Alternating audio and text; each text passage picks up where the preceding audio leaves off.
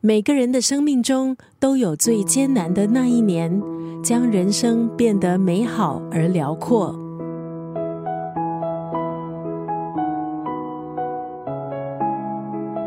今天在九六三作家语录分享的文字，出自美国女作家加布瑞艾拉·泽文的长篇小说《岛上书店》。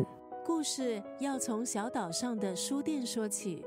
这家书店是间维多利亚风格的小屋，门上漆着褪色的招牌，上面写着：“没有谁是一座孤岛，每本书都是一个世界。”小说主人翁费克里是一位中年丧偶的书店老板，他的性情古怪冷漠，对选书要求十分苛刻，不喜欢童书、绘本、科幻书，还有其他一切畅销书。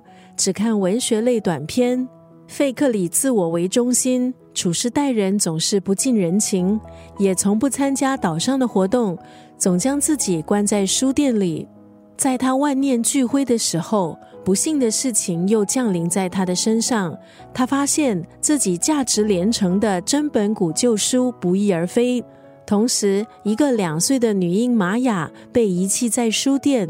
那是费克里最艰难的一年，也是充满转机的一年。两岁的女婴玛雅其实是上天赐予费克里的礼物。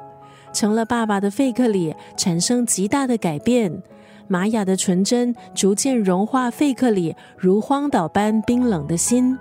他开始卸下面子，和身边年轻的爸爸妈妈讨论育儿经。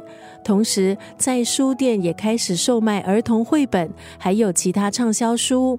他甚至大费周章办起了读书会，拉近和周围人的距离。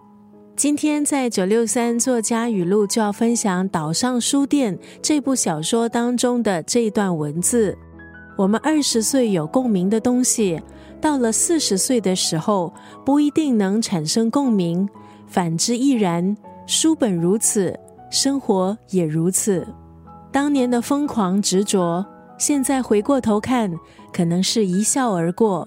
每个人生阶段都有不同的追求，人也因为历练在改变。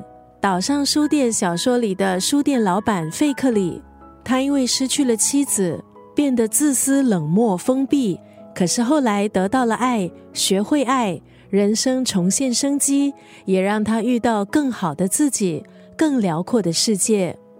我们二十岁有共鸣的东西，到了四十岁的时候不一定能产生共鸣，反之亦然。书本如此，生活也如此。